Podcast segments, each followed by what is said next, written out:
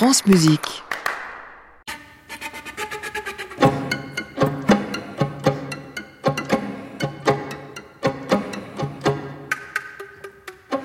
Bonsoir, Création mondiale voyage au Japon ce soir grâce à un poète, Ayukawa Nobuo, un compositeur, Frédéric Durieux, et la chanteuse de No, Ryoko Aoki, qui a eu l'idée de commander à ce compositeur ce qu'on peut appeler un no contemporain pour sa propre voix et un quatuor à cordes, ici le quatuor Tana. Ryoko Aoki explore le no contemporain depuis une dizaine d'années déjà. De nombreux compositeurs et nombreuses compositrices, actifs ou en France, ont composé pour elle. La première fois que j'ai chanté du no contemporain, ce n'était pas une commande. J'ai collaboré avec Claire Mélanie Sinuber. C'est une amie compositrice. Elle avait une résidence à la villa Kujoyama. Ensuite, je lui ai commandé une deuxième pièce qui a été ma première commande. Et d'autres ont suivi. J'ai commandé à 14 compositeurs différents. C'est devenu très régulier.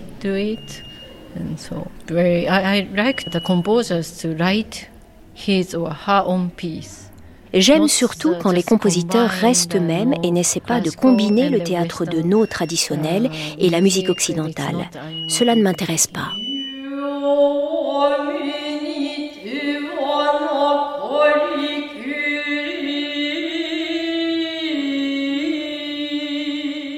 De son côté, le compositeur Frédéric Durieux a une relation sensible et ancienne à la culture japonaise. Ça remonte à, la fin, enfin au début de ma jeunesse, hein, disons vers 18 euh, ans, 17-18 ans.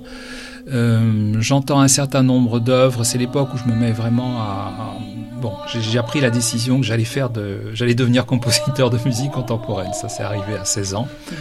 Et donc, euh, j'écoute tout ce qui est possible, imaginable. Euh, naturellement, il y a des grands modèles. Ces grands modèles sont par exemple Stockhausen. Et dans Télémusique, il y a déjà beaucoup de musique japonaise. Et puis, il y a son passage à Osaka. Je lis les textes de, Stockhausen. Et puis, il y a aussi les Setaikai de Messiaen avec ce mouvement étrange qui s'appelle Gagaku. Et à ce moment-là, ben, je décide d'aller voir véritablement la source de ces musiques et de la musique donc euh, traditionnelle japonaise qui pour moi, je tiens à le dire, est une musique savante. C'est pas une musique simplement folklorique comme on disait euh, dans mon enfance. Et euh, là, grâce au disque, notamment de la collection Okora, collection absolument fabuleuse qui a permis pour moi de connaître euh, toutes sortes de musiques, aussi bien en Afrique qu'en Moyen-Orient, qu'en Extrême-Orient. Mais là, en l'occurrence, je sais que j'ai acheté tous les disques possibles pour ce qui est des Japonais. Dès qu'ils apparaissaient, je les achetais. Et, euh, il y a une, euh, une fascination très forte entre les sonorités de cette musique qui pour moi, alors naturellement je sais que je n'en comprends pas les codes, je n'en comprends pas toutes les significations, Néanmoins, il y a un monde sonore qui me semble tellement proche euh, de certaines musiques contemporaines, mais je pense que le choc a été absolument le même pour tous les, par exemple, les gens qui étaient nés dans les années 25, quand ils ont eu, certains enregistrements. Euh, je pense qu'il y a eu tout de suite euh, un choc en se disant, tiens, il y a des musiques qui sont pas simplement basées sur la note, qui sont basées sur des catégories sonores, qui ne sont pas des catégories homogènes. Toute la musique occidentale vise l'homogénéité. Euh, et donc, euh, il y, a, une adéquation, je ne sais pas comment dire, plus, voilà, peut-être un amour même pour cette musique.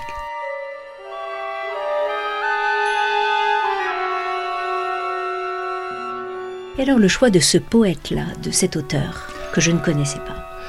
Oui, alors ça, c'est alors là aussi, il faut des circonstances, des rencontres. Euh, donc Ryoko Aoki me fait commande donc de cette pièce pour nous Quatuor et je dois choisir un texte par moi-même. Ne voulant pas singer le no, je ne veux pas non plus utiliser un texte de no, je ne veux pas choisir un texte trop ancien. Euh, je joue sur le caractère no contemporain et je suis à la recherche d'un texte qui soit assez contemporain là, puisque celui-ci date de, 1953. Et puis, euh, je discute de ce projet avec euh, mon complice Laurent Fénérou, le musicologue, qui me dit oh, écoute, tu devrais absolument lire Ayukawa Nobuo. Et il y a ce livre aux éditions de la Barque avec une très très belle traduction de Karine Marcel Arnéodo, qui a fait un travail absolument admirable. Je tombe assez rapidement sur ce texte euh, pour lequel j'ai immédiatement une attirance. Euh, je trouve qu'il y a un imaginaire, il y a, quelque chose qui me pousse à inventer euh, toutes sortes de choses. on ne sait pas pourquoi, comme ça, tout d'un coup, il y a des mm. textes qui vous qui vous disent là il y a quelque chose de possible. Ça mord. et donc j'ai cette traduction française qui me permet de comprendre le texte. Et puis à partir de là, je dois faire un travail qui consiste à pouvoir, parce que je souhaitais avoir la langue japonaise. Et là, aussi, Laurent Fénéraud vole à mon secours et me dit il faut absolument que tu rencontres Véronique Brindo, il faut que tu, rentres en contact avec elle, je suis sûr qu'elle pourra t'aider. Et effectivement, c'est elle qui m'a grandement aidé. Euh, elle me donne la transcription phonétique que je peux écrire sur la partition et qui permet d'écrire dans le temps les rythmes de la partition. Et en dessous, elle fait une traduction absolument littérale. Et puis, euh, Véronique Bindo fait en plus un enregistrement sonore.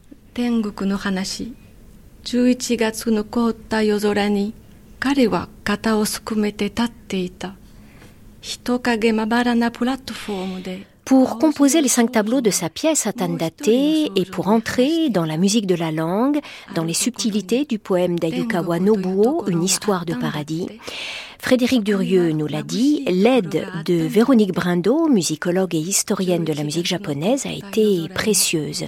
Véronique Brindo a d'ailleurs assisté à l'enregistrement de la pièce, avec sous les yeux le texte en version bilingue, un poème automnal aux couleurs sombres. Ce texte euh, nous plonge dans une atmosphère assez sombre, euh, gelée, déserte, avec un homme qui est sur un quai de gare, euh, qui attend, qui est attendu sans doute quelque part, mais dans cet espace euh, assez vide et assez sombre, il y a deux points de lumière qui sont ces fillettes qui, on le comprend au fil du texte, ressemblent de plus en plus à des anges.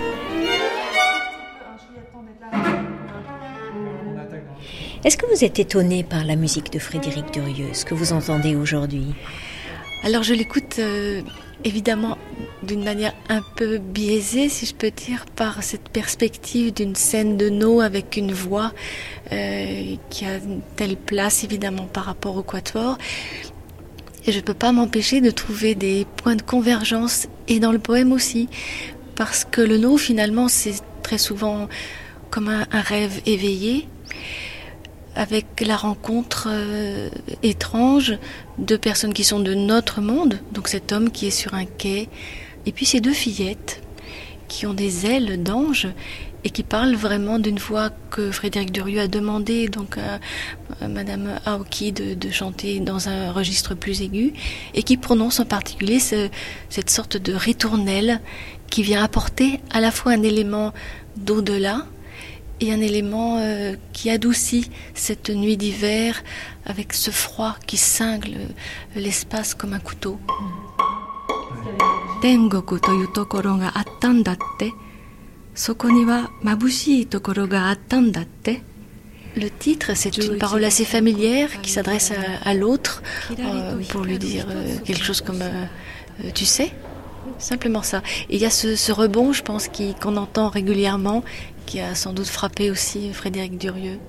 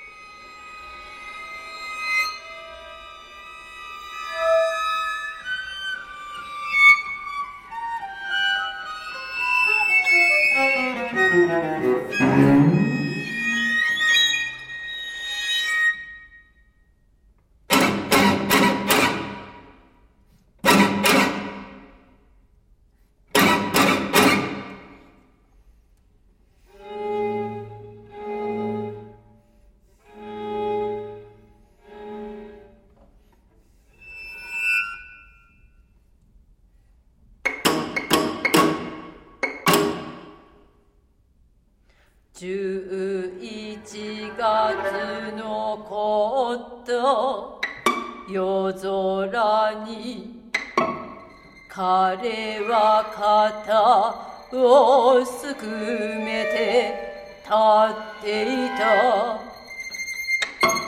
人影まばらなプラトー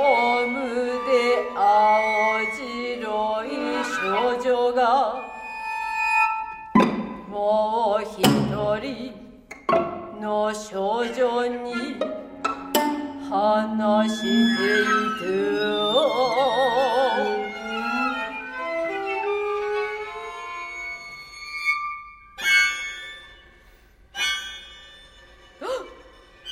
たところ。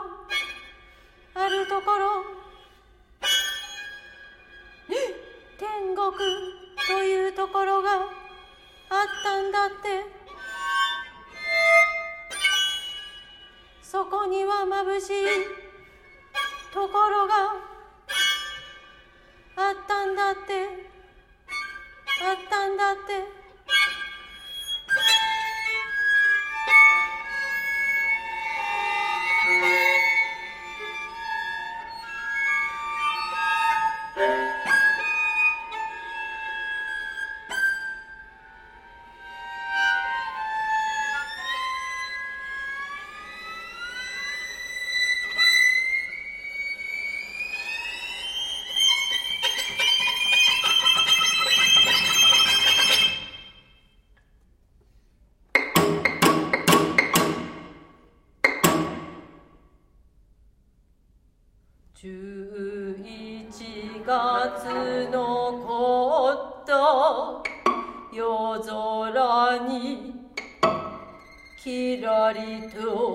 光る一粒の星があったこの少女のように彼もまたあるところに帰らなければならない。暗くて寒いあるところに。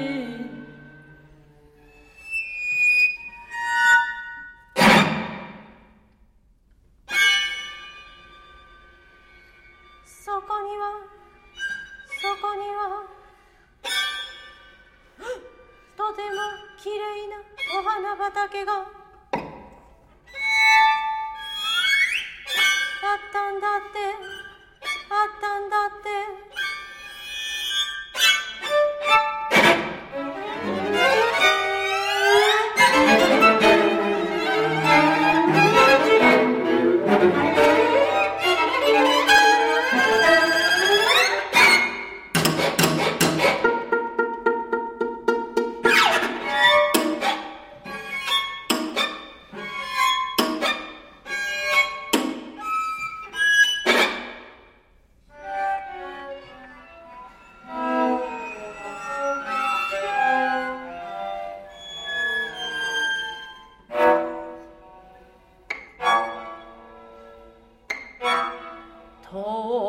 の街を行くように。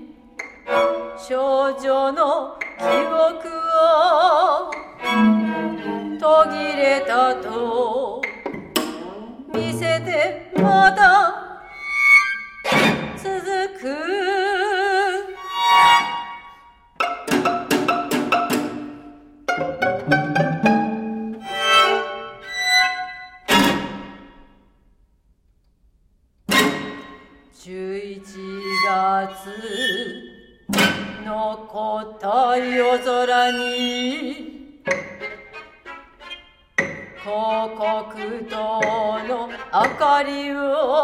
消えて冷たい風の薄葉のナイフを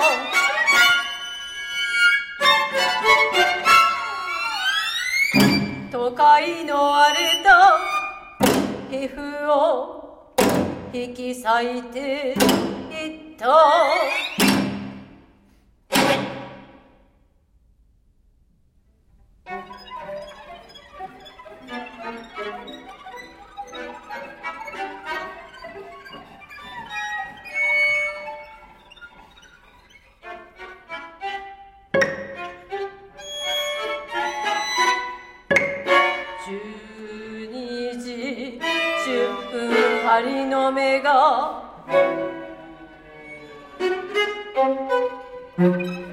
じっと心の闇を覗き込む。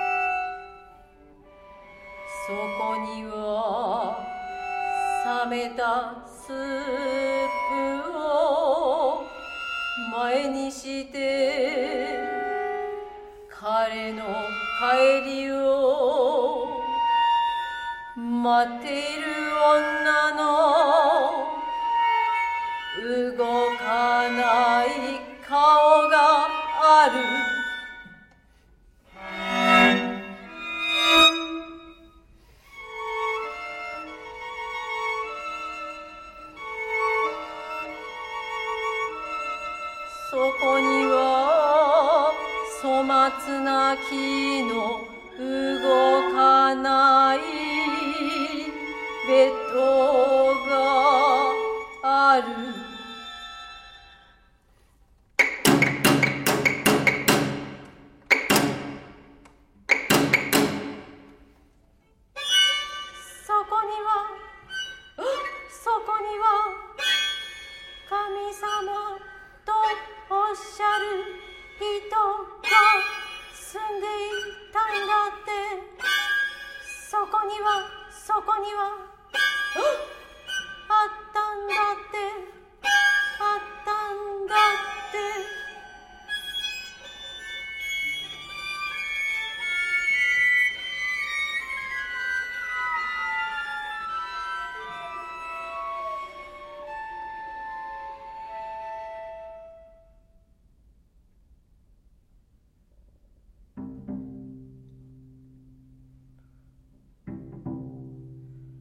さてそれからどなたか。それきり言葉は絶えた。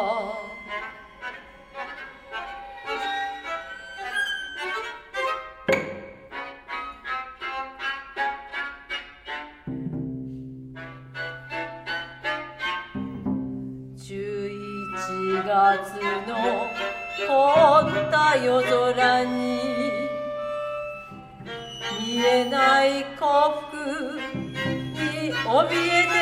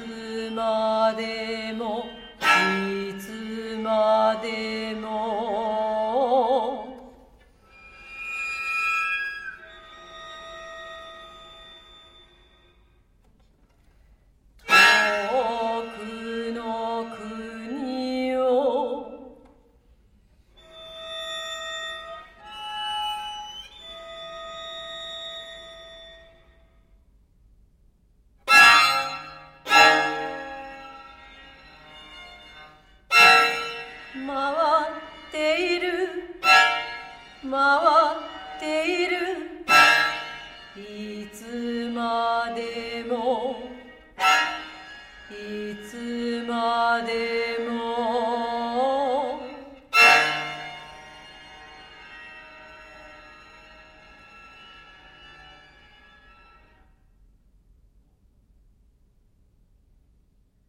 Les cinq moments d'Atandate, musique de Frédéric Durieux, poème d'Ayukawa Nobuo dans la version de la création à la scène musicale à Boulogne en octobre 2021 avec aux côtés des musiciens et musiciennes du Quatuor Tana, Antoine Maison-Haute, Yvan Lebrun, Julie Michael et Jeanne Maison-Haute, la chanteuse No Ryoko Aoki. Cette version enchaînée des cinq strophes du poème donne évidemment toute sa mesure au texte chanté par Ryoko Aoki en japonais. Équipe de prise de son de cet enregistrement, Pierre Bornard avec Régis Nicolas, direction artistique Benoît Gaspard, coordination Amélie Burnichon. France Musique, création mondiale, Anne Montaron.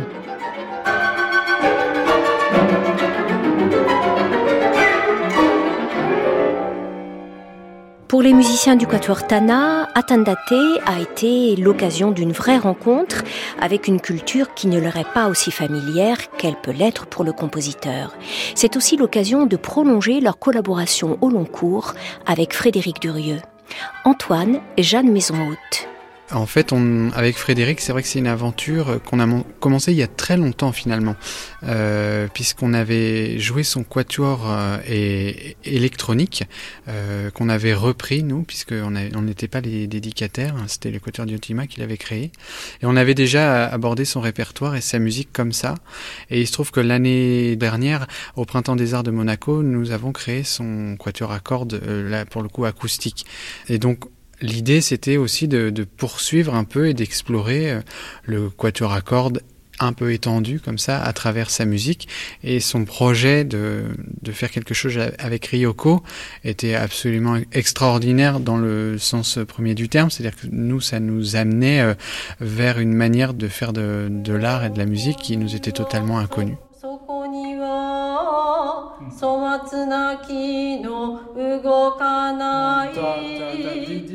On peut en dire plus justement peut-être Jeanne sur le processus avec Ryoko? Oui, alors pour nous, c'est toujours un peu euh, une découverte, c'est toujours aussi un peu perturbant en fait la première fois, parce qu'évidemment, on n'a pas les mêmes repères. Parce que c'est plutôt euh, la dramaturgie en fait qui est privilégiée, donc tout ce qui est le texte, les, les inflexions de voix, et euh, donc nous, ça nous oblige à, bah, à, assouplir en fait notre vision euh, rythmique, euh, tout en, la, en, conservant le cadre qui lui donne à, à elle toute cette souplesse.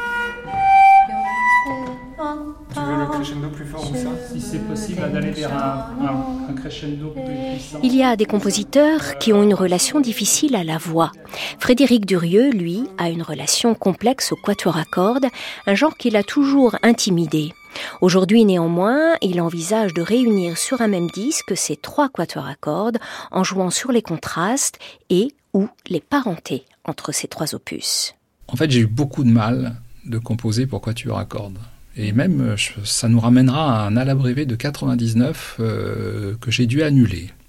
J'avais obtenu une, commande pour un quatuor et c'est l'époque où je voulais me lancer dans un quatuor à cordes et j'ai trouvé que c'était très mauvais. Et quand je suis pas content de moi, je préfère annuler, renoncer. Et donc, euh, pour arriver vraiment à un quatuor satisfaisant, je, ça m'a amené jusqu'en 2007. J'avais trop de mémoire, j'étais aussi professeur d'analyse, hein. alors j'ai une, une, espèce de mémoire surencombrée. Voilà. Et à un moment, il faut arrêter de composer avec euh, Monsieur Beethoven, Monsieur Berg, Monsieur Schubert, Monsieur Schumann qui vous regardent comme ça. Euh, bon, Bartok et j'en passe et, des meilleurs. Et euh, bah, il, m'a fallu du temps pour évacuer tout ça. Mais j'ai l'impression de savoir comment commencer à savoir composer pour Quatuor à cordes.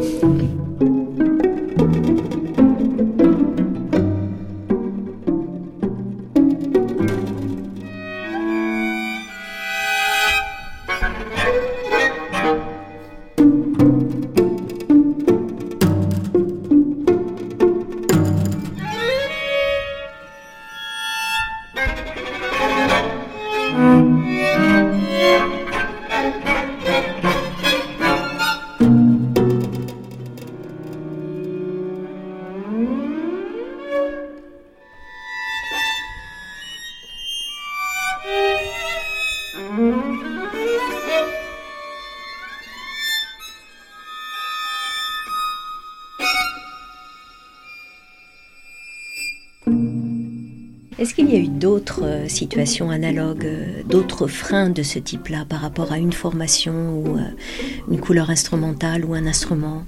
Ou c'est vraiment propre au quatuor Non, il y a eu le piano aussi qui était extrêmement difficile parce que j'étais pas un très bon pianiste, mais j'étais un pianiste. Et là aussi, l'enseignement fait qu'il y a eu un.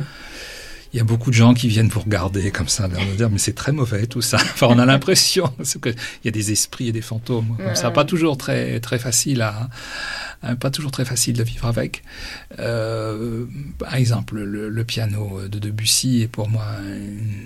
Euh, d'ailleurs, j'ai fini par faire deux œuvres assez curieuses autour de Debussy. Mmh.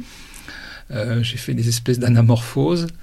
Euh, comme s'il fallait, ça servait un peu de catharsis peut-être, mais j'ai, entre temps j'avais écrit quand même d'autres pièces pour piano, mais ça a été, ça a été aussi assez difficile avec le piano, euh, parce qu'encore une fois, par exemple, le modèle de Lucie, surtout pour moi, celui des études, qui est absolument, euh, ces études sont absolument fascinantes au niveau du langage, de l'organisation de l'espace. Bien sûr, il y a eu pour moi plus jeune le modèle Messiaen, le modèle Boulez, Stockhausen, etc. Mais euh, là, là aussi, il a fallu que j'évacue un peu tout ça.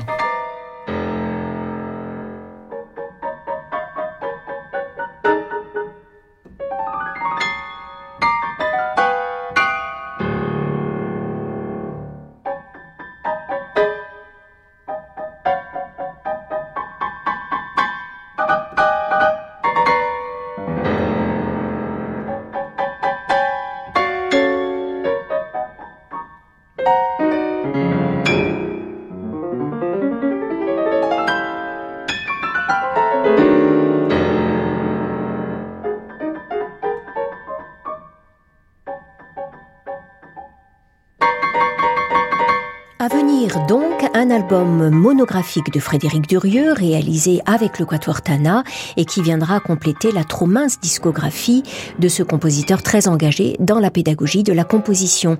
D'ailleurs, certains et certaines de ses étudiants et étudiantes se sont illustrés dans cette émission. En cours aussi, l'écriture d'une page nouvelle pour l'ensemble intercontemporain Theatre of Shadows, deuxième volet. La création en est prévue en mars prochain à la Cité de la Musique à Paris. C'est Olivier Guérin qui a réalisé cette émission portrait avec Claire Levasseur, Marie Le Peintre et Soisic Noël. Dimanche prochain, notre invité sera le compositeur irlandais Michael Callan qui a imaginé pour cette émission une suite pour orchestre de chambre et voix baptisée MP. Début du feuilleton dès demain lundi, 13h30 sur France Musique. À réécouter sur francemusique.fr.